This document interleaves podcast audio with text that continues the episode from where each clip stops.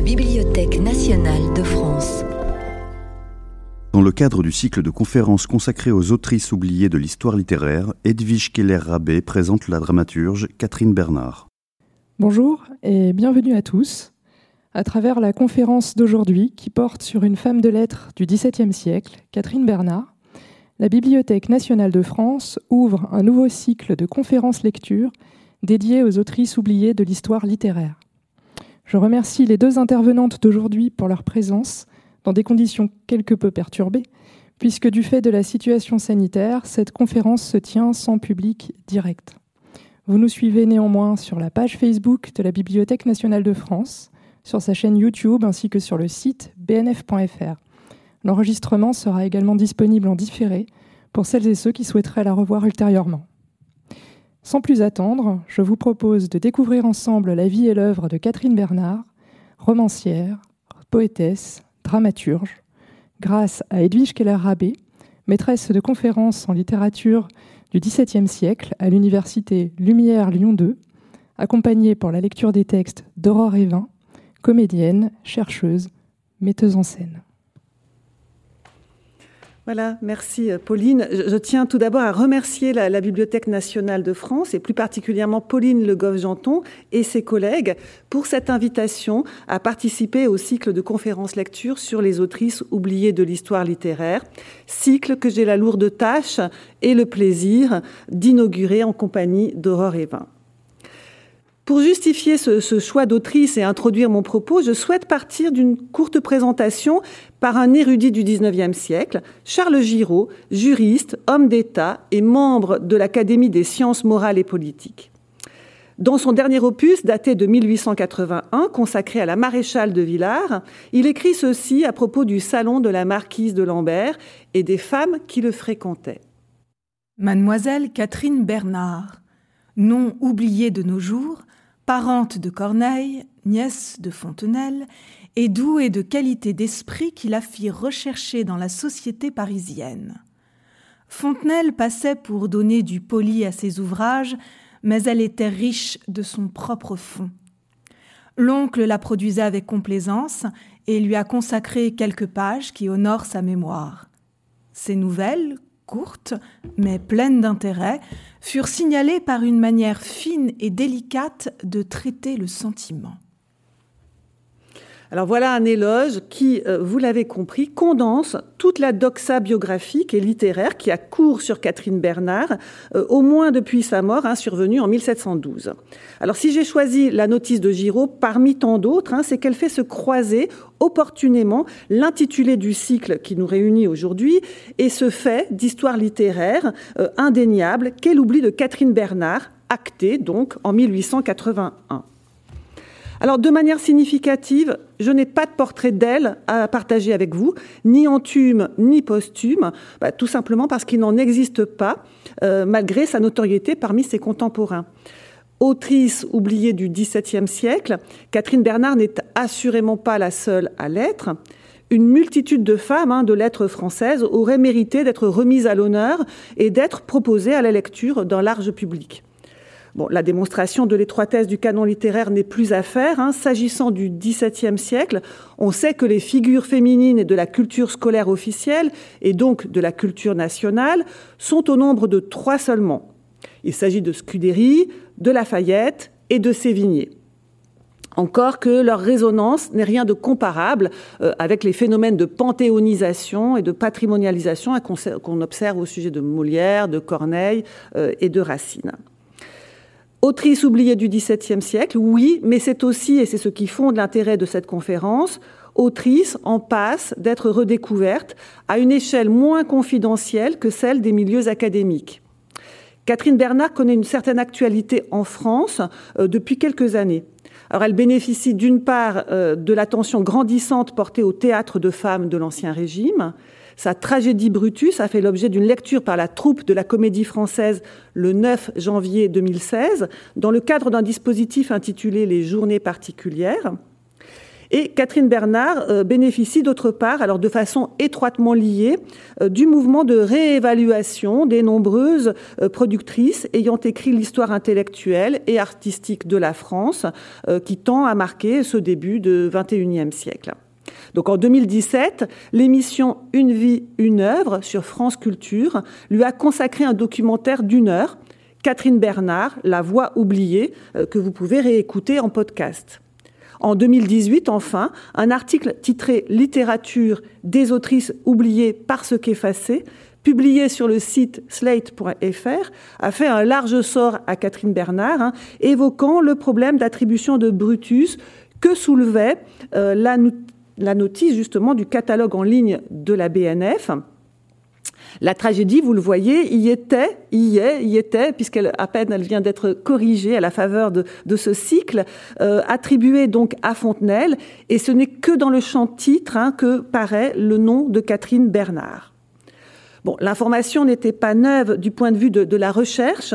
En revanche, le support, un magazine en ligne grand public, et la plume, celle de Titiou Lecoq, journaliste, féministe, reconnue, ont chargé cette information d'une force tout à fait inédite. Pauline Le Goff-Janton a d'ailleurs signalé le retentissement de cet article euh, sur une lectrice de la bibliothèque, puis ses retombées concrètes sous la forme du cycle Autrice oubliée. Au fond, il apparaissait donc logique hein, de commencer par celle qui en a été euh, l'inspiratrice. Trois considérations autres que celles de l'oubli euh, du récit littéraire national ont présidé au choix de Catherine Bernard comme figure du XVIIe siècle à prioritairement revaloriser. En premier lieu, son apport littéraire. Encore largement sous-estimé, et, ce dans plusieurs domaines d'écriture, à distance du, cliché hein, de la femme de lettres que son sexe prédisposerait à n'écrire que des romans ou des lettres d'amour, construit et véhiculé par l'histoire littéraire masculinisante, euh, Catherine Bernard mène une carrière polygraphique, euh, pratiquant avec succès les genres poétiques, narratifs et dramatiques. Donc il suffit d'observer euh, la diversification de sa production ainsi que la durée de sa carrière donc pour situer très rapidement Catherine Bernard, hein, je rappellerai qu'elle est en activité pendant les deux dernières décennies du XVIIe siècle, période qu'on associe euh, généralement à, l'absolutisme triomphant et centralisateur de Louis XIV.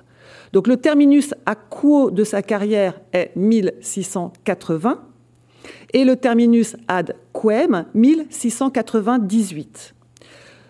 Catherine Bernard, donc pendant ces, 18 années, hein, totalise cinq publications personnelles, trois fictions narratives en prose, deux tragédies en cinq actes et en vers, dont l'une, Laodamie, euh, est publiée à titre posthume, quantité de pièces poétiques publiées euh, soit dans des recueils collectifs, soit dans la presse périodique du temps, mais aussi conservées dans des manuscrits. Euh, de quoi occuper donc deux volumes euh, dans l'édition établie dans les années 1990 par un universitaire italien, Franco Piva, à qui la, recherche sur Catherine Bernard est redevable hein, d'avancées euh, scientifiques tout à fait décisives.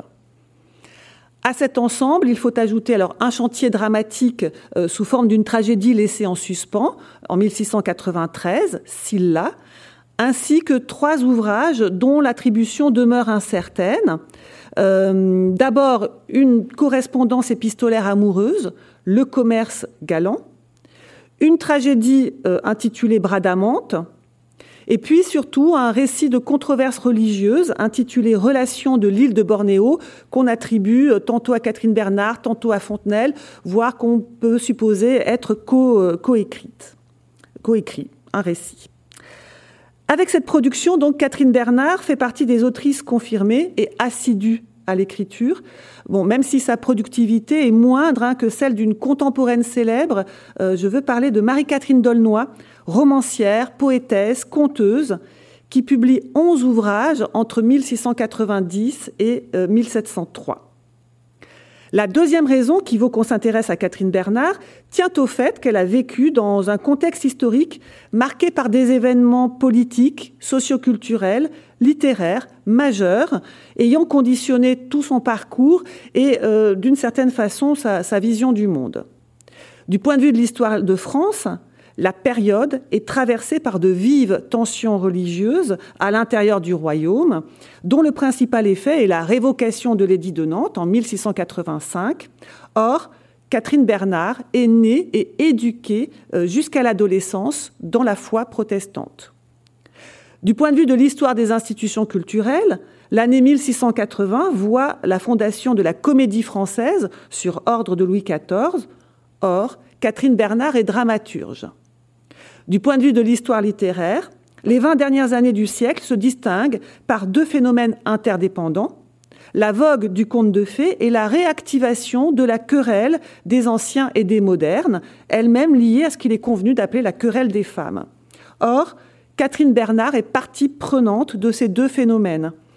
Parmi les premières conteuses de la fin du siècle, elle insère deux contes de fées dans Inès de Cordoue, Le prince rosier et Riquet à la houppe. Et tout indique que dès ses débuts, elle a rallié le camp des modernes. Dans ce cadre, elle a pour contemporaine et contemporains des personnalités littéraires qui, elles, sont passées à la postérité et qui aident encore mieux à la situer. Alors, du côté des femmes, outre Marie-Catherine d'Aulnoy et euh, Anne-Thérèse de Lambert, on peut mentionner alors bien sûr Madeleine de Scudéry, Marie-Jeanne l'héritier de Villandon, Henriette Juliette, Julie pardon, de Murat et Anne Lefebvre d'Acier. Du côté des hommes, Perrault, Boileau, Bayle, Fontenelle, La Bruyère, La Fontaine et Racine. La troisième et dernière considération hein, qui a été privilégiée a, trait à l'octorialité de Catherine Bernard, longtemps menacée, attaquée, selon des processus de dénigrement désormais bien cernés, hein, qui consistent presque exclusivement à lire et interpréter les œuvres de femmes à travers un filtre masculin supposé supérieur, parfait et incontestable.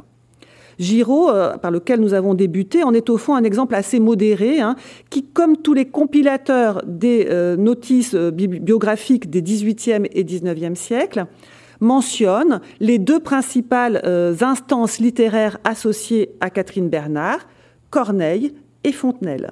Mais d'autres autorités, on va le voir hein, ensemble, encombrent son inscription euh, dans l'histoire littéraire. Lien de parenté présumé, liaison sentimentale fabriquée de toutes pièces, bah, ce type de légende a particulièrement affecté Catherine Bernard et conduit inévitablement à des opérations de désattribution de son œuvre, tout ou partie, avec pour corollaire obligé des opérations de réattribution à d'autres hommes de lettres le fait est que la biographie et la posture de Catherine Bernard euh, s'y sont prêtés. Ces liens avec des auteurs de premier plan hein, sont avérés, puisque sa bonne intégration dans les milieux littéraires parisiens euh, euh, est établie. Mais sur un fond de zone d'ombre qui ne demandait qu'à être comblé et exploité. Au surplus, l'autrice a cultivé une forme de discrétion dans ses publications imprimées. Aucune d'entre elles n'est signée au titre de son vivant. Alors seul le comte d'Amboise est ouvertement assumé hein, via une signature juridique complète et transparente, hein, Catherine Bernard. Le prénom Catherine est euh, uniquement publié dans ce privilège d'impression du vivant de l'autrice. Brutus est également euh, revendiqué au privilège, euh, mais de façon moins affirmée, hein, vous le voyez, à l'aide des initiales MB pour Mademoiselle Bernard, qui est la dénomination courante à l'époque. On le voit ici dans les pièces poétiques hein, qui, elles, sont signalées comme étant de Mademoiselle Bernard grâce au dispositif éditorial. Alors pour toutes les raisons que, je viens d'énumérer, hein, la trajectoire de Catherine Bernard se révèle représentative à la fois de la carrière et de la réception critique hein, d'une femme de lettres d'Ancien Régime. Alors je vous propose de progresser par la mise en lumière des trois grandes étapes de cette trajectoire d'autrice en soulignant à chaque fois leur spécificité. Les origines sociales, géographiques et familiales de Catherine Bernard jouent un rôle considérable dans, dans la construction de son identité octoriale, mais aussi dans l'élaboration des représentations biographiques et des discours critiques. Depuis Franco Piva, hein, on sait que Catherine Bernard est née à Rouen en 1663, qu'elle appartient par sa famille à la bourgeoisie huguenote, une bourgeoisie de négociants, loyaliste, aisée et cultivée, et qu'elle fréquente euh, l'hôtel de Madame de la Mésangère, rue du Gros Horloger, au lieu de mondanité qui accueille l'élite protestante de la ville, mais aussi l'élite catholique. La mention de Rouen n'est pas neutre, euh, qui fait signe hein, vers un foyer littéraire brillant et fécond, puisqu'il s'agit aussi de la ville natale des frères Corneille et de Bernard de Fontenelle. Et donc, c'est cette origine géographique commune qui a permis de fonder au XVIIIe siècle une fiction généalogique. Catherine Bernard serait apparentée à Fontenelle. Donc, selon les notices, hein, vous lisez qu'elle est, sa nièce, sa cousine, voire parfois sa maîtresse. Ce qui ferait d'elle, par conséquent, la nièce des frères Corneille, hein, puisque la mère de Fontenelle, Marthe Corneille, est la propre sœur de Pierre et de Thomas. La légende biographique euh, est gravée dans le marbre au XIXe siècle, hein, comme on peut le vérifier sous la plume euh, d'Eugène Haas, qui produit une série d'articles intitulés voilà, Une nièce du grand Corneille, Mademoiselle Bernard.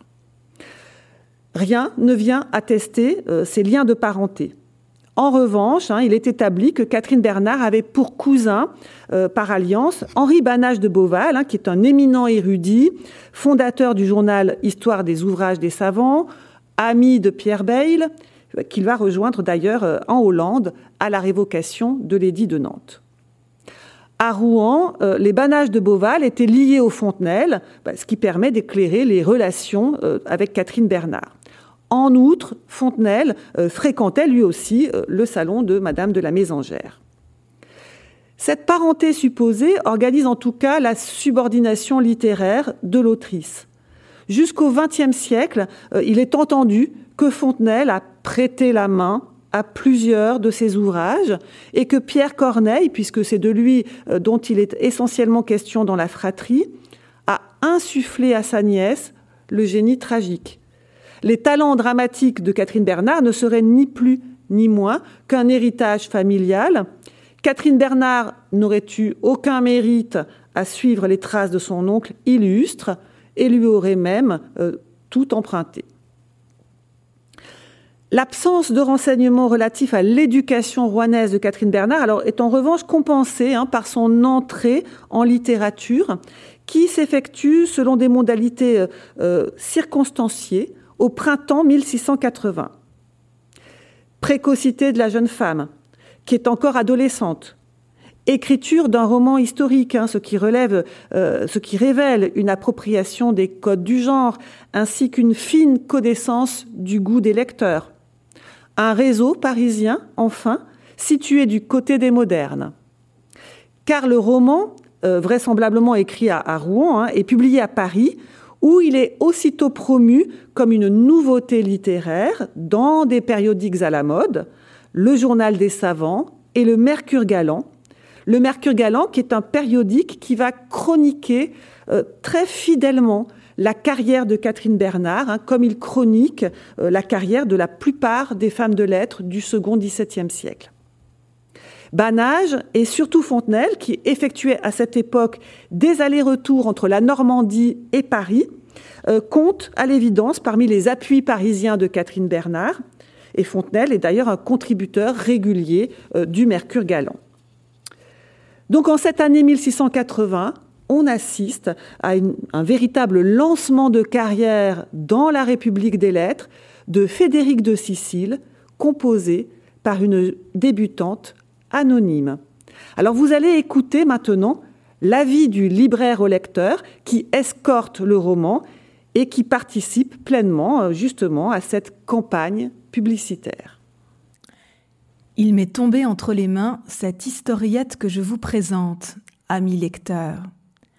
Le plan en a été tiré sur une nouvelle espagnole qui en a fourni l'idée générale, mais la manière dont il est écrit a paru si neuve et si délicate au plus éclairé que j'ai cru que cet ouvrage ferait honneur à notre langue. Le style en est pur et serré, les pensées naturelles, les expressions vives et d'un ton très particulier. Au reste, l'auteur prend autant de soin de se cacher et autant de modestie que son ouvrage a de beauté. Tout ce que j'en ai pu apprendre est qu'il vient d'une personne dont le sexe, la jeunesse et le mérite inspirent des sentiments aussi tendres que ceux qu'elle écrit, et qu'on ne croira jamais, quoi que ce soit la vérité, que ce livre soit le coup d'essai d'une personne de 17 ans. J'ai cru, amis lecteurs, devoir vous instruire en passant de cette circonstance. Elle est assez particulière pour vous donner de la surprise et sans doute de l'admiration. Euh, cependant, s'il s'était glissé quelques fautes dans cet ouvrage, l'auteur n'en est nullement coupable, puisqu'il y a plus d'un an qu'il est sorti de ses mains, et surtout, Songez que la satire ferait trop de peur à une jeune personne qui n'a entendu jusqu'ici que des louanges et qui les mérite si bien. Alors le Mercure galant présente Frédéric de Sicile, Frédéric de Sicile, pardon, je cite, comme une petite histoire qui succède au vieux roman. Pourtant, celui-ci recourt à de nombreux artifices dits précieux euh, ou baroques, naufrages, déguisements, lettres tombée d'une poche, petite poésie insérée. Il suffit de considérer l'intrigue. L'action se déroule dans la Sicile du XIIIe siècle et narre les aventures de Fédéric, et non Frédéric, euh, qui est le prénom masculin historique attendu. Alors pourquoi ce curieux prénom? Eh bien parce que Fédéric est une princesse euh, qui a été travestie en prince dès sa naissance pour pouvoir un jour succéder euh, à son père, le roi de Sicile, Mainfroi, qui a pour ennemi le roi de Majorque. Il y a là donc en gestation hein, un questionnement de la loi salique à travers l'impossibilité qu'a cette jeune fille de pouvoir succéder au trône de son père. Sans surprise, ce déguisement est source de quiproquos. Frédéric tombe amoureuse du prince de Majorque, Amaldé, lui-même particulièrement troublé par les sentiments qu'il éprouve pour ce prétendu prince. Dans le même temps, Frédéric est l'objet de toutes les convoitises féminines. La propre sœur d'Amaldée, Camille, s'éprend de lui, alors qu'elle est promise à Ardalin, le prince. Même chose avec la princesse de Mantoue, qui, elle, est promise à Amaldée. Et même chose avec Yolande. Donc voici comment Catherine Bernard hein, s'amuse à présenter cet imbroglio amoureux qui a quelque chose de très marivaudien avant la lettre. Frédéric avait quatre maîtresses en même temps. Il était l'amant de sa rivale et le rival de son amant, et soutenait particulièrement ces deux derniers caractères avec éclat. Comme Amaldée aurait vu sans chagrin la passion de sa maîtresse si son ami ne lui avait pas marqué une tendresse réciproque, il négligeait fort de se plaindre d'elle. Souvent, il ne lui parlait que de choses indifférentes. Mais un jour, remarquant l'inquiétude de Frédéric qui se promenait avec la reine et qui tâchait de s'approcher de lui pour entendre ce qu'il disait à la princesse de Mantoue, il résolut à son tour de lui faire passer de fâcheux moments et, haussant la voix, Ah, madame, lui dit-il, n'avons-nous rien à nous dire de plus doux? Il semble que nous craignions que Frédéric ne nous écoute, comme il écoutait effectivement. Elle lui répondit avec beaucoup de froideur Plus la conversation est indifférente, et plus elle doit être agréable. Quelle rigueur s'écria Amaldée, avec un chagrin qui n'était pas absolument fin, puisqu'il jugeait que son indifférence pour lui ne venait que de la tendresse que Frédéric avait pour elle. Est-ce, continua-t-il, par des choses indifférentes que le prince de Cécile a su vous plaire, et vous a-t-il accoutumé à des conversations si peu tendres que vous n'en puissiez souffrir d'autres? Frédéric se connaissait trop en mouvement pour ne pas remarquer que ceux d'Amaldée avaient un principe très tendre, et sans démêler qu'il était la cause de cette tendresse, puisque celui qui la ressentait ne le démêlait pas lui-même, il en conçut toute la rage que la princesse de Mantoue en aurait dû concevoir. Il la laissait paraître à la reine qui n'en prit pas moins, et ses quatre amants, dont deux seulement l'étaient à bon titre, se partagèrent fort peu judicieusement faute de connaître la vérité de ce qu'il ressentait. Alors je vous rassure, tout finit par se démêler de manière heureuse par le mariage de Frédéric et d'Amaldée. Frédéric de Sicile a cette particularité de rendre visible un autre compatriote normand de Catherine Bernard, qui lui s'est déjà fixé à Paris. Il s'agit de Jacques Pradon, propriétaire du texte, hein, comme vous le euh, voyez euh, dans, l'extrait du privilège de Frédéric de Sicile. De 20 ans l'aîné de Catherine Bernard, on tend à le considérer, sans preuve formelle, euh, comme le mentor et le conseiller littéraire euh, de l'autrice. La postérité de cet homme de lettres est vraiment dérisoire par rapport à celle de Fontenelle et de Corneille, mais à l'époque, il était connu comme dramaturge. En 1680, il sortait à peine euh, d'une querelle littéraire qu'on appelle la querelle des Phèdres, Trois ans auparavant, il avait effectivement proposé sa Phèdre au public contre celle de Racine, avec un succès de scandale. Pradon était par ailleurs lié à une grande poétesse de l'époque, Antoinette des Oulières, autrice d'une tragédie intitulée Jean jouée par la troupe de l'Hôtel de Bourgogne peu avant euh, la création de la comédie française. Au cœur de la querelle des Phèdres, Antoinette des Oulières euh, est une moderne avant la lettre. Alors ce troisième nom masculin a de la même manière terni la réputation de Catherine Bernard, puisque certains critiques se sont fondés euh, sur ce privilège pour réattribuer l'ouvrage à Bradon, tout en le faisant passer au passage hein, pour l'amant de la jeune femme. Une hypothèse tentante qui permettrait euh, d'expliquer la présence réitérée de Pradon dans le privilège du commerce galant en 1682, même si le poète prend soin euh, cette fois de, masquer son identité derrière les astérisques.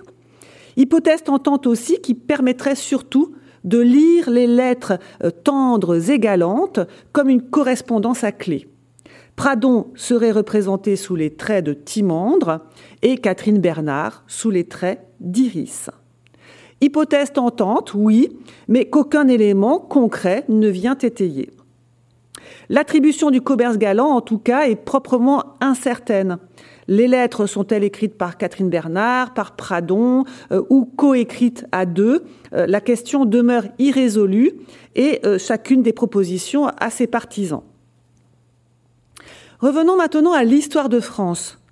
En cette même année 1682, la situation commence à sérieusement se dégrader à Rouen pour la communauté protestante. Et à l'automne 1685, quelques jours avant la révocation de l'édit de Nantes, contrairement au reste de sa famille, ses parents, son frère, ses deux sœurs, Catherine Bernard renonce à sa foi. Dans le microcosme parisien, où la réputation littéraire de la jeune femme est acquise depuis quelques années déjà, la nouvelle est présentée comme un événement. Le Mercure galant, non sans une pointe d'ironie, bien se charge d'annoncer officiellement l'abjuration de mademoiselle Bernard à ses lecteurs. Je ne doute pas que vous n'appreniez avec beaucoup de plaisir que mademoiselle Bernard de Rouen pour qui les galants ouvrages qui ont paru d'elle vous ont donné tant d'estime, a fait abjuration depuis huit jours. Comme elle a infiniment de l'esprit, il est aisé de juger qu'elle n'a renoncé aux erreurs où sa naissance l'avait engagée qu'après une longue et sérieuse recherche de la vérité. C'est donc en nouvelle convertie hein, que Catherine Bernard quitte sa ville natale, Rouen, pour la capitale, euh, à une date incertaine, hein, mais comptant à situer après la révocation, euh, à la fin de l'année 1685 euh, ou dans le courant de 1686. Quoi qu'il en soit, il s'agit là d'une rupture majeure dans la vie de l'autrice. On suppose que l'abjuration a entraîné la désunion familiale et avec elle la précarité financière. Euh, or, Catherine Bernard est encore mineure à cette époque. Elle n'a que 22 ou 23 ans, alors que la majorité juridique hein, euh, pour les filles était fixée à 25 ans. C'est à Paris, donc, que l'autrice va mener l'essentiel de sa carrière et poursuivre son ascension jusqu'à la consécration officielle. Elle y fréquente les milieux lettrés et mondains, notamment le salon d'Antoinette Desoulières, probablement grâce à Pradon. Elle se met à écrire de façon soutenue, en particulier au cours des années 1688-1691, qui correspondent significativement au tout début de sa majorité civile. L'autonomie et l'indépendance enfin acquises, ben, Catherine Bernard peut vivre de sa plume par ses propres moyens. Elle ne tarde pas à faire paraître donc un deuxième ouvrage, Les Malheurs de l'amour, première nouvelle, Éléonore d'Ivray. Le sous-titre Première nouvelle est bien révélateur d'un projet ambitieux, un cycle, un cycle de nouvelles historiques et galantes qui, alors sans être configuré comme une trilogie, sera composé de trois opus. Le titre générique, Les Malheurs de l'amour, est quant à lui annonciateur d'un programme esthétique et moral euh, touchant à la passion amoureuse, selon une conception extrêmement pessimiste et austère, qui n'a pas manqué de susciter des parallèles avec deux romancières de la génération précédente, Madame de Villedieu et Madame de Lafayette, ainsi qu'avec Racine, hein, mais euh, il ne faut pas non plus négliger l'influence euh, d'Antoinette Desoulières. Alors, Madame de Villedieu en particulier hein, avait euh, justement fait paraître en 1675 un recueil de trois nouvelles historiques et galantes intitulées Les désordres de l'amour. Catherine Bernard, elle, expose son projet dans l'avertissement qui ouvre Éléonore d'Ivray. Et c'est la première fois qu'elle s'autorise une prise de parole publique à la première personne du singulier. Le peu de romans que j'ai lus m'ont donné une idée générale des sentiments du cœur. Et sur cette idée, j'ai entrepris de faire de petites nouvelles. La lecture de ces sortes d'ouvrages est, ce me semble, plus agréable que dangereuse. L'on y voit toujours le bien et le mal dans un certain jour qui donne de l'éclat à l'un et qui fait éviter l'autre. Cependant, j'ai cru que ce n'était pas assez, et qu'on pouvait faire tirer au lecteur une autre sorte d'utilité des nouvelles et des romans. Je conçois tant de dérèglements dans l'amour, même le plus raisonnable, que j'ai pensé qu'il valait mieux présenter au public un tableau des malheurs de cette passion que de faire voir les amants vertueux et délicats, heureux à la fin du livre. Je mets donc mes héros dans une situation si triste qu'on ne leur porte point d'envie. Si cette nouvelle réussit, j'en donnerai de plus amples sous le même titre. Alors, quelle est la situation triste imaginée par la romancière dans sa première nouvelle? Eh bien, Éléonore d'Ivray met en scène une héroïne médiévale qui aime et est aimée du duc de Mini, mais qui est contrainte d'épouser le comte de Retelois. Alors par devoir, Éléonore renonce généreusement à sa passion en priant son amant d'épouser son amie Mathilde, secrètement amoureuse de lui. Ces engagements pathétiques et tragiques hein, conduisent tous les protagonistes au désespoir, puis à la mort de Mathilde, mort qui, je cite Catherine Bernard, est le seul remède d'une passion malheureuse. Alors je vous propose d'écouter la scène de renoncement d'Éléonore au chevet de Mathilde que l'expérience de l'amour non partagé et la rivalité avec son ami ont rendu gravement malade. Éléonore vint passer la nuit auprès d'elle. Ce temps était propre à la confiance. Mathilde, qui la voyait extrêmement touchée, ne put s'empêcher de lui marquer ses sentiments. Éléonore l'assurait qu'elle retournerait à Rethel sitôt qu'elle la saurait hors de péril, mais les promesses ne suffisaient plus pour calmer l'esprit de Mathilde. Vous n'en ferez rien, lui dit-elle. Pourquoi le duc de Mini ne vous épouserait-il pas puisque je vais mourir? Qu'il se réjouira de ma mort? Elle m'afflige, toute malheureuse que je suis. Aussi sera-t-elle le plus grand de mes maux, puisqu'elle servira à la seule chose que j'ai appréhendée en ma vie. Vos larmes me forcent au dernier épanchement de cœur, ajouta-t-elle. J'avais résolu de ne vous faire plus de confidences, les miennes vous ont toujours été fâcheuses. Consolez-vous-en, je ne vous en ferai pas davantage. Vous allez être délivré d'une amie importune, vous allez être vengé d'une rivale, vous allez avoir votre amant. Et quand je serai morte, vous ne songerez pas que j'ai été au monde.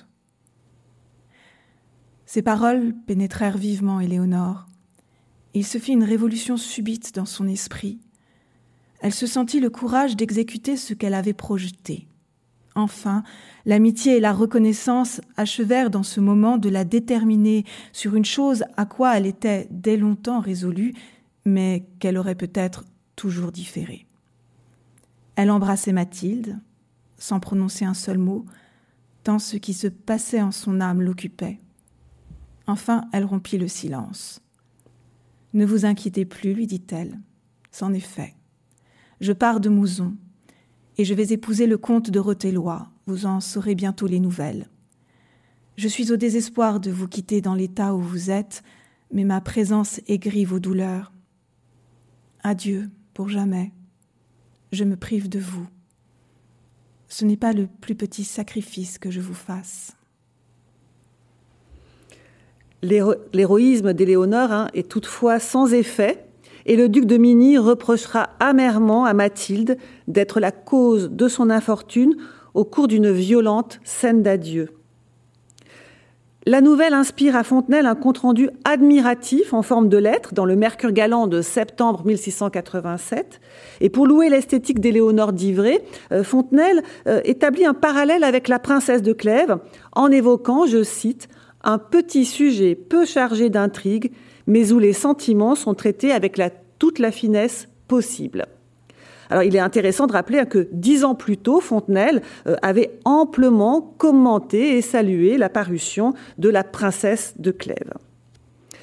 Dans le sillage immédiat d'Éléonore d'Ivray paraît donc le Comte d'Amboise.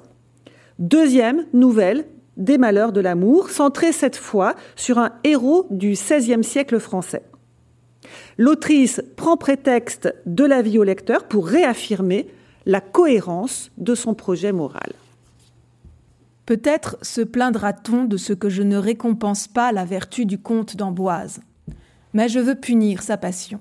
Et j'ai déjà déclaré dans la préface d'Éléonore d'Ivray que mon dessein était de ne faire voir que des amants malheureux pour combattre, autant qu'il m'est possible, le penchant qu'on a pour l'amour. Le comte d'Amboise réactive le motif du sacrifice amoureux, mais vu cette fois sous l'angle masculin. Catherine Bernard résume euh, l'intrigue dans l'épître dédicatoire à la dauphine Marianne Barbier, euh, Marianne de Bavière, pardon, euh, d'une façon sobre, hein, qui vient en quelque sorte étayer le propos de Fontenelle. Je fais l'histoire, dit-elle, d'un homme qui est assez généreux pour céder sa maîtresse à son rival. Seulement quatre mois plus tard, on retrouve Catherine Bernard au théâtre avec Laudami. À une époque où les grands poètes dramatiques sont ou bien décédés, hein, c'est le cas de Molière et de Corneille, ou bien retirés de la scène officielle, c'est le cas de Racine. Alors il serait exagéré de parler de, réorientation de carrière, hein. d'abord parce que les chantiers d'écriture du Comte d'Amboise et de Laodamie euh, ont manifestement été menés de front, Ensuite, parce que de l'écriture poétique que pratiquait déjà Catherine Bernard à l'écriture dramatique, eh bien, il y a une continuité certaine en termes de compétences lettrées.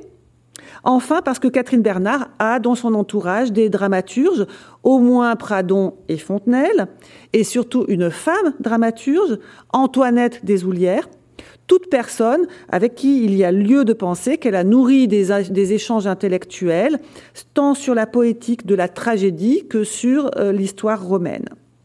En tout cas, Catherine Bernard s'empare plus fermement de sujets politiques, euh, sujets qu'on croit toujours hors de portée des femmes. En l'occurrence, l'exercice du pouvoir au féminin dans la Odamie et le droit du peuple à s'affranchir de la tyrannie dans Brutus.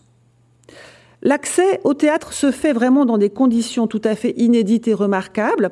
De fait, Catherine Bernard est historiquement la première femme dramaturge euh, jouée à la comédie française de son vivant, avec une tragédie en cinq actes et en vers de sa composition, le 11 février 1689. Bon, en réalité, une autre femme l'y avait précédé, mais avec une farce en un acte. Euh, et par ailleurs, il ne s'agissait pas d'une femme de lettres, mais d'une professionnelle du, théâtre. Alors on a la chance euh, que les archives de la comédie française aient conservé de multiples traces de l'activité dramatique de, Catherine Bernard dans ses murs. Euh, par exemple, ici, les, registres des recettes. Comme dans Éléonore d'Ivray, la pièce met en scène deux femmes rivales en amour. Laodamie, reine des pires, et Nérée, à cette nuance près que, et non des moindres, hein, qu'elles sont liées euh, par le sang, étant sœurs. Laodamie aime Gélon, prince sicilien exilé, mais la raison d'État l'a promise à Attal. Lorsque celui-ci est assassiné, Laodamie retrouve l'espoir de pouvoir épouser Gélon, mais elle doit essuyer le refus du prince, qui, lui, est profondément épris de Nérée. Donc Laodamie euh, est une tragédie pro-féminine hein, qui, au-delà de présenter une gynécocratie, c'est-à-dire un gouvernement par les femmes, montre les obstacles que rencontre la souveraine qui doit justement faire face au désir de son peuple d'avoir un homme pour roi, en l'occurrence Gélon. Donc là, les, allusions à la loi salique hein, sont beaucoup plus explicites que dans Frédéric de Sicile. C'est là qu'intervient un autre personnage, l'ambitieux Sostrate, qui aspire à devenir roi des pires par son mariage avec Laodamie. Il fomente un complot contre son rival en, incitant justement à la révolte les sujets qui ne veulent pas le voir monter sur le trône.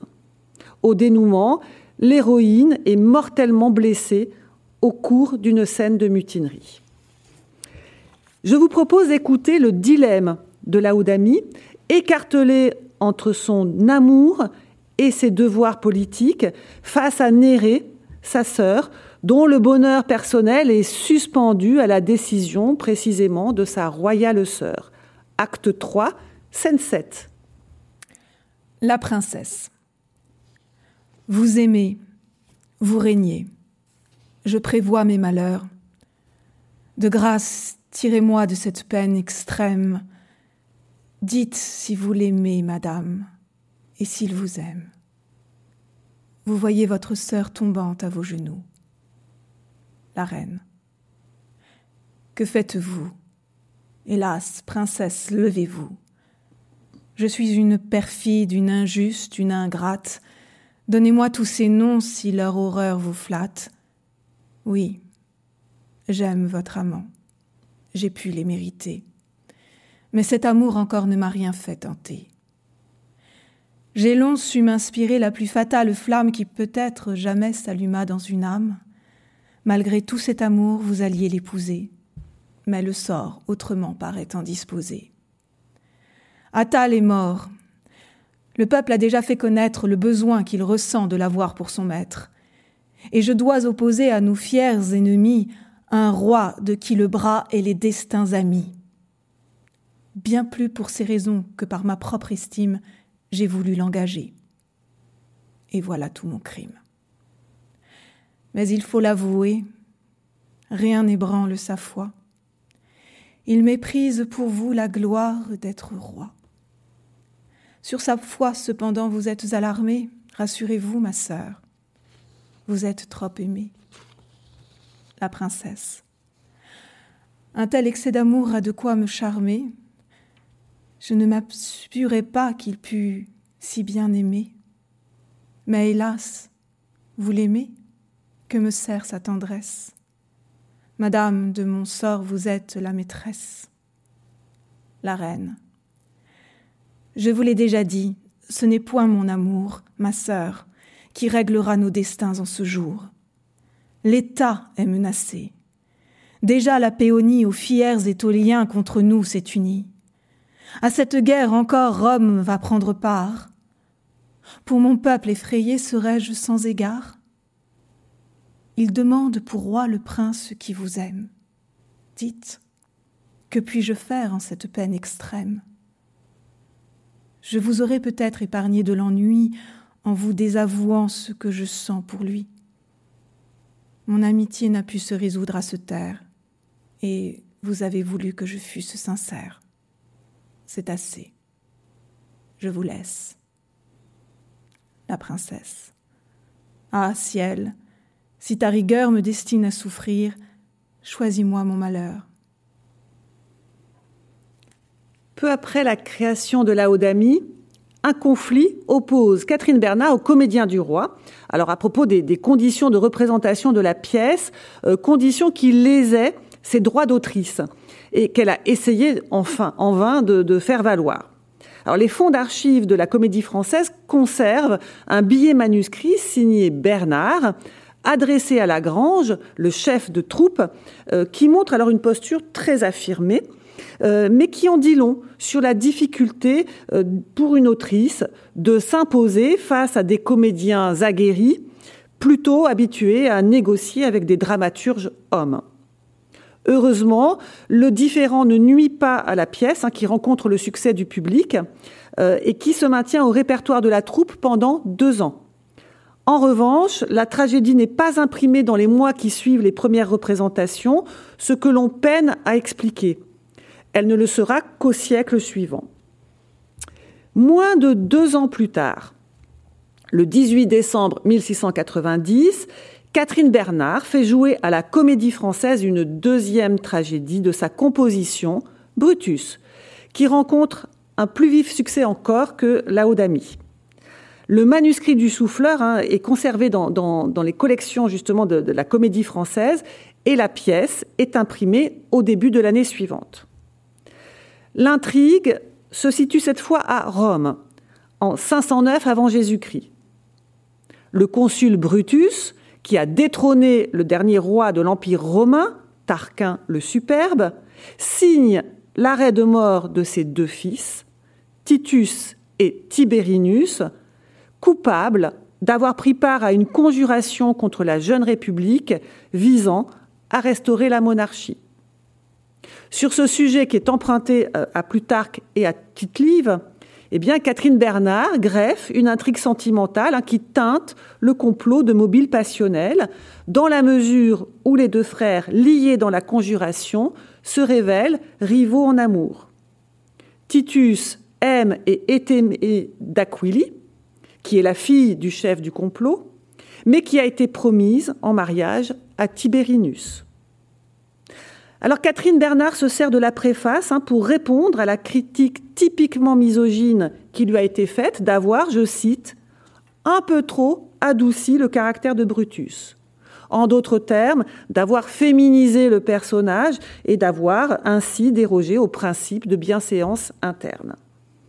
Catherine Bernard dit assumer de réinterroger la vertu et la fermeté romaine à la lumière de l'intimité d'un père dont l'amour filial est douloureusement éprouvé tout au long de la pièce. Alors voici justement l'un des monologues de Brutus dans l'acte 5 hein, qui reflète la solitude du consul sur le point de sacrifier ses fils au nom du Sénat et de Rome. Brutus seul. Ô Père infortuné, sens-tu ce coup affreux? Entends-tu du Sénat le détour dangereux? Il connaît pour tes fils combien tu t'intéresses. Il veut te reprocher tes indignes faiblesses, leur grâce qu'il t'a vu prêt à lui demander. Toi-même de leur sort, il te fait décider. Il veut que tu sois juge, et par ce caractère, il prétend te guérir des faiblesses de père. Reprends donc d'un consul toute la dignité, de la mort de tes fils vois la nécessité. À ce funeste arrêt, si tu ne peux survivre, ton austère devoir n'en est pas moins à suivre. Donne d'un noble effort l'exemple glorieux, satisfait le Sénat, Rome, et meurs à leurs yeux. Ah, si de la justice on ne me voit capable que quand hors d'intérêt je puis être équitable, si je ne puis, des lois me voyant le soutien, verser le mauvais sang, quand ce sang est le mien. Si je détruis ces lois que j'ai faites moi-même, au superbe Tarquin rendons le diadème. Et de quel front m'asseoir pour juger les Romains lorsque deux criminels sont sauvés par mes mains? De quel front dérober à de justes supplices les seuls fils du consul d'entre tous les complices? Ils sont tous condamnés. Je le sais, je l'ai vu. Faut-il un tel secours à ma faible vertu? Ah, Titus, ton remords satisfaisait ton père. Rome, ni le Sénat, ni le Sénat n'ont pu s'en satisfaire. Ils ont trop fait sentir à l'amour paternel qu'un criminel d'État est toujours criminel. Et ne puis-je prévoir la suite dangereuse qu'aurait pour les forfaits ma clémence honteuse? Si je sauve mes fils, sans traître chaque jour vont naître, autorisés par mon timide amour. Prononçons. Il le faut. En vain je délibère. Où la loi doit parler, c'est au sang à se taire. Quel trouble sent mon cœur. Frappons le coup fatal, évitons mille mots en hâtant un grand mal. Oh là, garde à moi, surmontons ma tendresse. Je me fais des efforts avec trop de faiblesse. Brutus consent à l'exécution de ses fils, mais l'on apprend dans la dernière scène qu'il est un père tremblant et silencieux. Alors comment cette brève carrière théâtrale de Catherine Bernard est-elle reçue? En décembre 1690, le Mercure galant applaudit littéralement la double performance dramatique de la jeune femme, ce qui suggère l'adhésion du public mondain. Le rédacteur voit même dans cette performance une preuve irréfutable d'un accroissement des compétences féminines propres à son époque. Les dames sont aujourd'hui capables de tout. Et si la délicatesse de leur esprit leur fait produire sans peine des ouvrages tendres et galants, Mademoiselle Bernard vient de faire voir qu'elles savent pousser avec force les sentiments héroïques et soutenir noblement le caractère romain.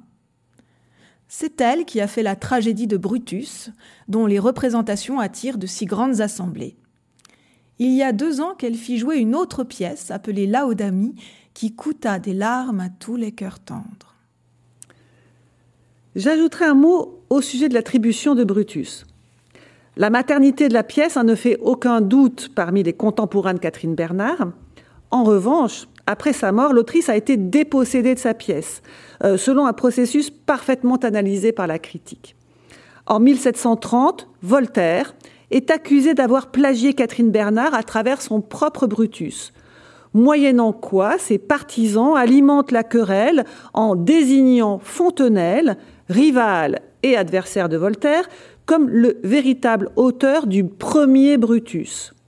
La manœuvre consistait à dénigrer la réputation d'une autrice qui apparaissait comme la protégée de Fontenelle, tout en déplaçant l'attention vers les grandes autorités masculines.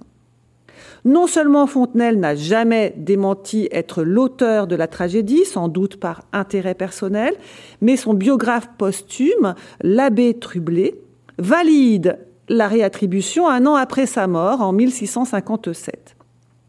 Et dans une note de bas de page, il va plus loin dans la dépossession en alléguant que Fontenelle, je cite, aida aussi mademoiselle Bernard dans la plupart de ses autres ouvrages, tant en vers qu'en prose, et même dans ses trois romans. Il me l'a dit, et il est bien aisé de l'y reconnaître. Quant à Voltaire, il persifle lui aussi dans le siècle de Louis XIV en affirmant, je cite, que mademoiselle Bernard a fait quelques pièces de théâtre conjointement avec le célèbre Bernard de Fontenelle. Alors, on voit hein, que les euh, références à Corneille et à Fontenelle emprisonnent très puissamment euh, la carrière dramatique de Catherine Bernard, au point que celle-ci a été euh, ou bien sévèrement critiquée hein, dans l'histoire du théâtre, ou bien sous-estimée. En 1972, par exemple, Brutus a été rejoué pour la première fois depuis le XVIIe siècle au Festival national Corneille de Barentin en Normandie mais uniquement parce que son autrice était la nièce de, bah, comme on le croyait alors, en toute bonne foi. Néanmoins, la tragédie euh, y a été servie par un grand metteur en scène, hein, Jean Serge, et par les comédiens de théâtre les plus en vue de l'époque. Brutus n'a jamais, depuis, revu les planches intégralement, mais vous pouvez euh, visionner sur Arte VOD hein, la scène 1 de l'acte 3, jouée par les comédiens Sabrina Wazani et Sandor Fintek, adapté par Mathias Castagnaro et Xavier Rhin.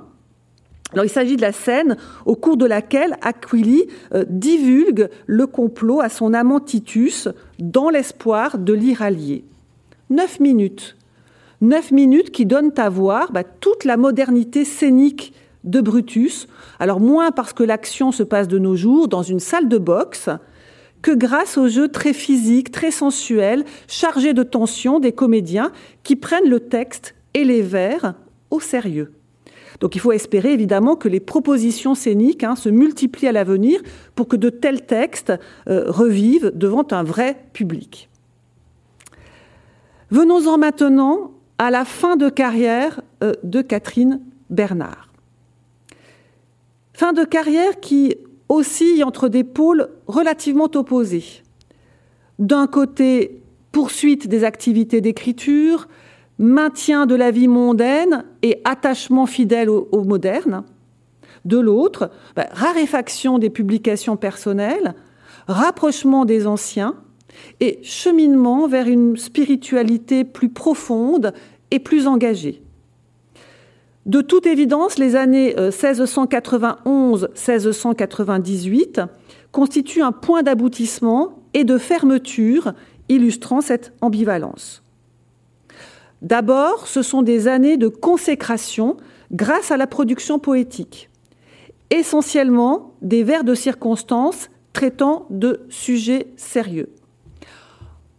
En 1690, Catherine Bernard participe en effet au concours d'éloquence institué par l'Académie française, concours qui est mixte, et c'est elle qui remporte le prix. Le Mercure galant s'en fait l'écho et profite justement des circonstances pour rendre hommage à l'ensemble de la carrière littéraire de Catherine Bernard. Et vous allez reconnaître dans le propos la formule élogieuse hein, qui fonde le titre de cette conférence. Mademoiselle Bernard vous était déjà connue par Éléonore d'Ivray et par le Comte d'Amboise, qui sont deux ouvrages en prose où vous n'avez pas moins admiré la finesse des pensées que la délicatesse de l'expression. La tragédie de Laodamie et celle de Brutus de l'hiver dernier l'ont fait paraître une rivale très dangereuse pour tous ceux qui s'attachent au théâtre.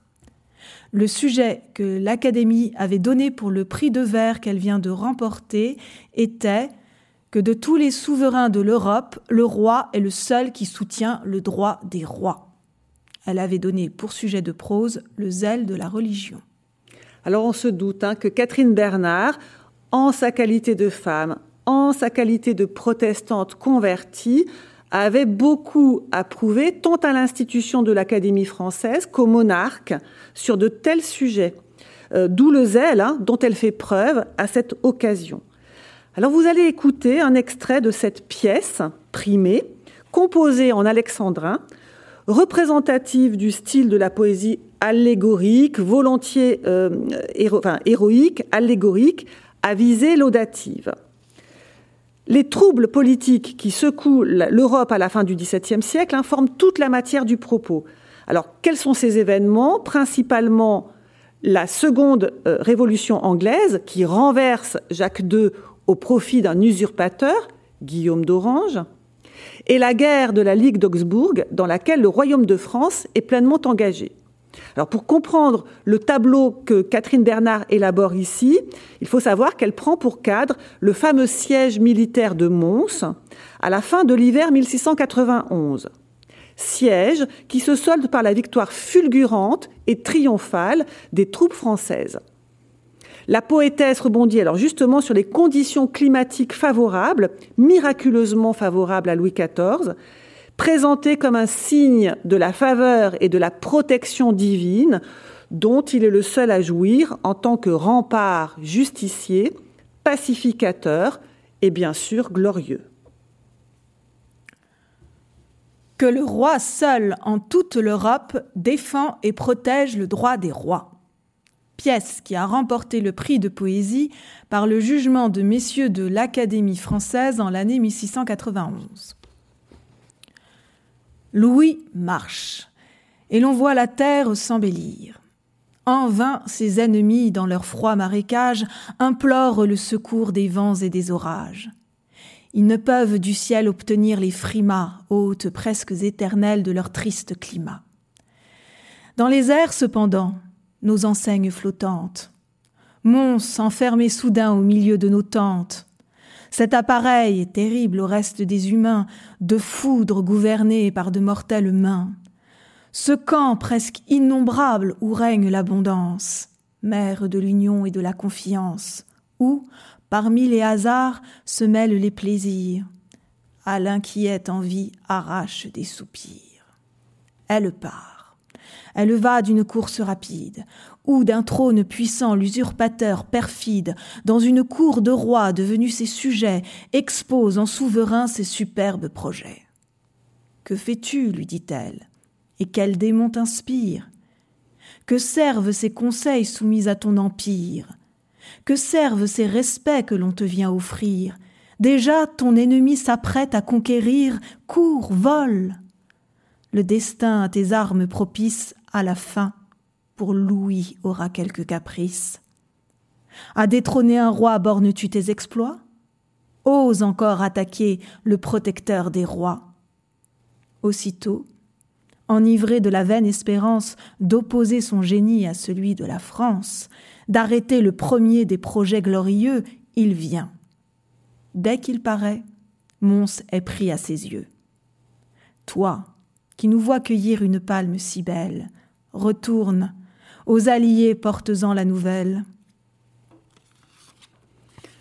Au moment du concours, hein, la notoriété le succès de Catherine Bernard étaient déjà assurés dans le champ littéraire, mais ce prix prestigieux, évidemment, contribue à asseoir sa légitimité de poétesse en quelque sorte officielle. D'autant que Catherine Bernard ne s'arrête pas là. Comme le règlement de l'Académie française l'y autorise, eh elle se représente deux fois au concours, avec succès. Et respectivement, donc en 1693 et 1697, elle remporte le prix. Au total, donc, trois fois ce prix de poésie à l'Académie française. Et sensiblement à la même période, elle concourt aussi trois fois au prix de poésie de l'Académie des Jeux floraux de Toulouse, et trois fois, elle est lauréate du prix. 1696, 1697, 1698. Alors la compagnie des, Jeux de floraux de, Toulouse hein, était une, très ancienne compagnie, mais qui venait tout juste d'être doté du statut d'académie par ordre de Louis XIV. Voilà, ce qui souligne hein, de manière euh, très concrète la faveur royale euh, à l'égard de Catherine Bernard. La consécration ultime vient de l'Italie, plus exactement de la vieille académie de Padoue, l'académie des Ricovrati, euh, c'est-à-dire des abrités. Depuis 1670, cette vieille institution admettait les femmes dans son sein contrairement à l'Académie française. Alors Catherine Bernard y est reçue membre en 1699 à l'unanimité des, euh, des dix votants. Et alors comme c'était l'usage, on lui attribua le nom d'une des neuf muses, et ce fut donc Calliope, la muse de la poésie épique et de l'éloquence, ainsi qu'un nom de code précieux, et ce nom de code précieux, c'est l'invincible. Voilà, donc Catherine Bernard devient Calliope l'invincible. La décennie 1690 est également donc décisive pour Catherine Bernard dans la mesure où elle coïncide aussi avec une situation financière de plus en plus préoccupante. La jeune femme est toujours célibataire et du reste, elle le restera jusqu'à la fin de sa vie. Elle ne se marie pas et elle peine à vivre de sa plume. Le service poétique auprès du roi, à ce qu'il semble, devait pourtant être récompensé par une gratification ou une pension de 200 écus, mais une requête de mademoiselle Bernard au roi, parue en 1693, s'agace, en termes un peu grandiloquents, de ce que la somme demeure toujours impayée. Sire, deux cents écus sont-ils si nécessaires au bonheur de l'État, au bien de vos affaires, que sans ma pension vous ne puissiez dompter les faibles alliés et du Rhin et du Tage? À vos armes, grand roi, s'ils peuvent résister, si pour vaincre l'effort de leur injuste rage il fallait ces deux cents écus, je ne les demanderai plus.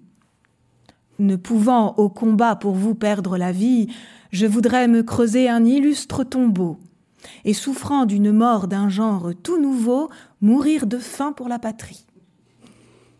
Sire, sans ce secours tout suivra votre loi, et vous pouvez en croire Apollon sur sa foi. Le sort n'a point pour vous démenti ses oracles. Ah, puisqu'il vous promet miracle sur miracle, faites-moi vivre et voir tout ce que je prévois. On attribue à, cette situation impécunieuse de Catherine Bernard eh bien la véritable réorientation de carrière qu'elle opère alors. L'autrice entre sous la protection de figures féminines très haut placées à la cour, dans l'entourage immédiat de Louis XIV. Françoise de Maintenon, mariée au roi depuis 1683. Bonne de Ponce, marquise de Dicourt, amie de Madame de Maintenon et ancienne maîtresse de Louis XIV. L'une comme l'autre, il faut le souligner, sont nées protestantes, comme Catherine Bernard, et se sont converties au catholicisme. Troisième euh, protectrice, c'est Marie de, Pontchartrain, femme de ministre et future chancelière. Donc c'est principalement à ces femmes austères, euh, dévotes, connues pour leurs actions charitables, que la poétesse va réserver sa plume dans les derniers temps de sa vie. La tradition biographique hein, veut que Madame de Pontchartrain ait imposé à l'autrice le sacrifice de sa carrière dramatique en échange de son mécénat. Dès lors, Catherine Bernard aurait vécu dans de pieuses dispositions, organisant progressivement son retrait de la vie publique. Parallèlement toutefois, Catherine Bernard continue de fréquenter les salons mondains des modernes, notamment celui de Marie-Jeanne Lhéritier, grande figure littéraire de la vie parisienne en cette fin de siècle, poétesse, conteuse et parente de Perrault. C'est pourquoi il n'est pas surprenant de voir Catherine Bernard renouer avec le genre romanesque. Inès de Cordoue vient synthétiser et même concilier les ultimes perspectives de carrière. Alors, au niveau économique, bah, nul doute que l'autrice a dû négocier euh, de manière avantageuse son manuscrit auprès de ses éditeurs, euh, forte du prestige de ses deux prix académiques, mais aussi de la mode du conte de fées hein, qui était en train de s'amorcer. Au niveau littéraire, Catherine Bernard a dû participer aux échanges théoriques qui s'élaboraient dans le salon de Mademoiselle l'Héritier autour de ce nouveau genre littéraire, donc le conte de fées. Au, niveau moral et religieux, la vision pessimiste à l'égard euh, de la passion amoureuse trouve son point culminant euh, dans la nouvelle espagnole, qui par bien des aspects est une réécriture alors en beaucoup plus noir de la princesse de Clèves.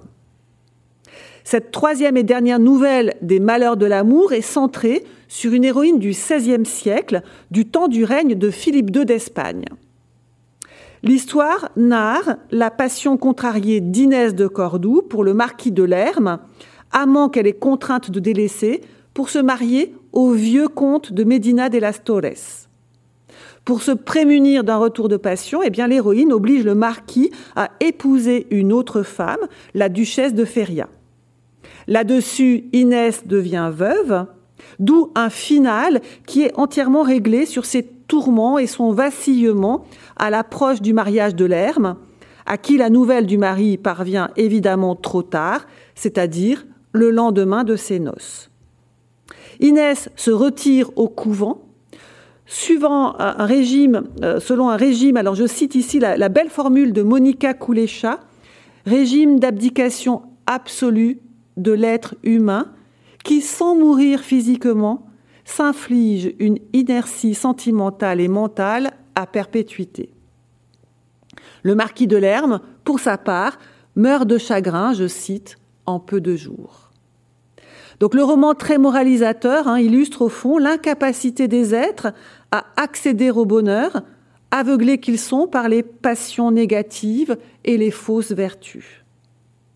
La noirceur affecte jusqu'au dénouement des deux contes de fées qui y sont insérés au début. Alors par exemple, le prince rosier se clôture par une maxime singulièrement ironique. Le mariage, selon la coutume, finit tous les agréments de leur vie. Le sort des contes est intéressant. Euh, ils acquièrent tous deux très vite une autonomie éditoriale, hein, par le fait même qu'ils sont détachés d'Inès de Cordoue pour être publiés dans des recueils spécialisés, des recueils de contes. Alors l'opération littéraire a facilité la suggestion de Catherine Bernard, cette fois-ci à Perrault, puisque la conteuse a longtemps été accusée d'avoir palement imité son Riquet à la houppe, euh, paru l'année d'après, en 1697. Une nouvelle hispano-mauresque de quelques pages seulement est publiée en appendice d'Inès de Cordoue. Alors, nouvelle qui exhibe au titre deux héros, Abenamar et Fatime. La boucle paraît bouclée, puisqu'on est parti d'un roman qui exprimait le trouble dans le genre, avec Frédéric de Sicile, pour arriver à une histoire de couple. Dans l'intervalle, Catherine Bernard a rigoureusement alterné le masculin et le féminin. Donc je récapitule. Éléonore d'Ivray, une héroïne. Le comte d'Amboise, un héros. Laodamie, une héroïne. Brutus, un héros. Inès de Cordoue, une héroïne. Riquet à la houppe et le prince des Rosiers, des héros. Mais, vous le voyez, dans l'histoire d'Abenamar et de Fatime, vous percevez encore l'ironie de Catherine Bernard, qui orchestre un final de carrière anti-romanesque et crépusculaire, en s'emparant comme sujet de la rupture des amants. Alors on ne peut s'empêcher de lire évidemment dans la dislocation du couple une métaphore. Catherine Bernard, rompons avec le monde et l'écriture, car les écrits dans cette nouvelle sont particulièrement destructeurs. Après 1696, Catherine Bernard ne publie plus aucune œuvre personnelle. Sa dernière pièce poétique, celle qui lui vaut de remporter le premier prix de l'Académie des Jeux floraux de Toulouse, est publiée en juin 1698 dans un recueil qui, regroupe les vers du concours. Ben, sans surprise, hein, il s'agit d'une ode sur la foi, de même tonalité religieuse et moralisatrice que la plupart de ses derniers vers.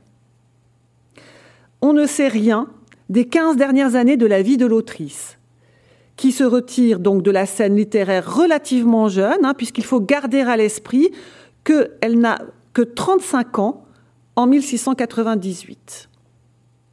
La dernière phrase de son roman résonne étrangement avec son propre sort. Elle s'en alla sans dire le lieu où elle allait. Les hypothèses émises au sujet de cet effacement sont assez limitées. Hein. Alors, conversion religieuse plus radicale que la première, retrait de bienséance dû au climat austère de l'époque, à son statut de converti, à la volonté de ses protectrices. Bon, le fait est que l'année 1697 est une année d'assainissement des mœurs à la cour de France. Euh, vous avez plusieurs personnes qui sont suspectes de non-conformisme idéologique qui sont disgraciées. À commencer par Fénelon, euh, qui est pris dans la querelle théologique du quiétisme. Et Madame Guyon elle-même avait été arrêtée en 1695. Je songe aussi à une romancière et conteuse qu'a dû côtoyer Catherine Bernard. Il s'agit de Charlotte Rose de Comont-la-Force, reçue justement à l'Académie des Ricovrati de Padoue en même temps que Catherine Bernard, et surtout, comme elle, protestante convertie, mais dont les mœurs jugées scandaleuses lui valent d'être enfermée au couvent des bénédictines de Jersey-en-Brie.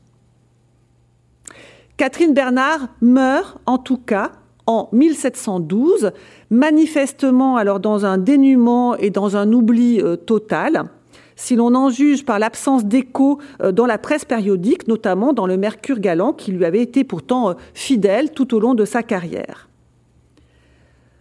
Un texte poétique paru à titre posthume hein, semble refléter ce que pouvait être son état d'esprit euh, dans ces dernières années de sa vie. Il s'agit d'une fable, genre poétique très rarement pratiqué par les femmes, une fable et plus précisément une fable allégorique titré L'imagination et le bonheur. Alors, cette fable raconte justement la quête du bonheur par l'imagination. Et vous allez voir que c'est dans la piété qu'elle finit par le trouver, de même que son repos. L'imagination, amante du bonheur, sans cesse le désire et sans cesse l'appelle. Mais sur elle, il exerce une extrême rigueur, et, fait pour ses désirs, il est peu fait pour elle. Dans sa tendre jeunesse, elle alla le chercher jusque dans l'amoureux empire. Mais lorsque du bonheur elle le crut approcher, le soupçon, le jaloux martyr, la délicatesse encore pire, soudain à ses transports le vinrent arracher. Dans un âge plus mûr, du même objet charmé, au palais de l'ambition, elle crut satisfaire encore sa passion. Mais elle n'y trouva qu'une ombre, une fumée, fantôme du bonheur et pure illusion. Enfin, dans le pays qu'habite la richesse, séjour agréable et charmant, elle va demander son fugitif amant. Elle y vit l'abondance, elle y vit la mollesse, avec le plaisir enchanteur. Il n'y manquait que le bonheur. La voilà donc encore qui cherche et se promène. Lasse des grands chemins, elle trouve à l'écart un sentier peu battu qu'on découvrait à peine. Une beauté simple et sans art du lieu presque désert était la souveraine. C'était la piété. Là, notre amante en pleurs lui raconta son aventure. Il ne tiendra qu'à vous de finir vos malheurs. Vous verrez le bonheur, c'est moi qui vous l'assure, lui dit la fille sainte. Il faut, pour l'attirer, demeurer avec moi, s'il se peut, sans l'attendre, sans le chercher, au moins sans trop le désirer. Il arrive aussitôt qu'on cesse d'y prétendre, ou que dans sa recherche on sait se modérer. L'imagination à la vie sut se rendre, le bonheur vint sans différer. Voilà, en guise de conclusion, je voudrais revenir un instant hein, sur les figures d'hommes de lettres associées à la trajectoire de Catherine Bernard. Corneille, Fontenelle, Pradon, Perrault et Voltaire, pour rappeler justement combien elles ont été survalorisées. Seuls Fontenelle et Pradon hein, ont joué un rôle dans sa carrière, encore que ce rôle soit mal défini. De nos jours, euh, la critique penche plutôt pour des formes de collaboration littéraire très fréquentes au XVIIe siècle, sur le modèle de Madame de Lafayette, avec Ménage, Segret et La Rochefoucauld. Par contraste, la proximité artistique et intellectuelle de Catherine Bernard avec les figures féminines de son entourage est une question très peu interrogée. Les contemporaines de l'autrice qui ont pu positivement la côtoyer, la conseiller ou collaborer avec elle sont convoquées avec parcimonie, de manière sélective ou, à l'inverse, de manière négative par les commentateurs. Alors c'est le cas des femmes de lettres, Antoinette Desoulières, Madeleine de Scudéry, Marie-Catherine Dolnoy ou Marie-Jeanne Lhéritier, qu'on présente très souvent, trop souvent, comme de simples amis de salon. C'est le cas aussi de ses dédicataires, la dauphine Marianne de, Bavière, la duchesse Louise-Françoise de Bourbon, à qui Brutus est dédié, ou, et d'autres encore, hein, comme la princesse de Conti. Et c'est bien sûr le cas aussi de ses principales protectrices. Madame de Maintenon est surtout Madame de Pontchartrain, qui, elle, est perçue alors comme une figure sensoriale, celle qui a détourné Catherine Bernard euh, du théâtre. Or, on ignore tout des modalités de sa protection qui, peut-être, fut heureuse et favorable à Catherine Bernard. Une figure féminine, amicale et lettrée, sort du lot. Il s'agit de Marianne Barbier, dont Justine Mangeant vous parlera la prochaine fois. Alors, dans la préface de sa tragédie, Harry et Pétus, parue en 1702, Marianne Barbier rend un vibrant hommage à sa sœur de théâtre, dix ans après l'entrée de celle-ci à la comédie française. Alors, dans cette préface d'Harry et Pétus, Marianne Barbier évoque justement la réception critique de sa propre pièce, qui a eu à essuyer des attaques portant atteinte à son sexe et à son intégrité intellectuelle, d'où une réplique à la hauteur des enjeux.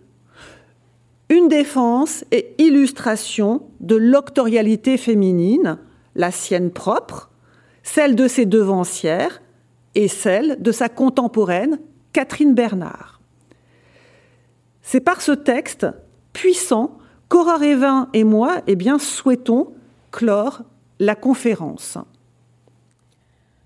À l'égard du reste, on a trouvé mon ouvrage assez bon, et peut-être meilleur que je n'aurais dû le souhaiter, puisque certaines gens en ont pris occasion de dire qu'une femme n'était pas capable de si bien réussir.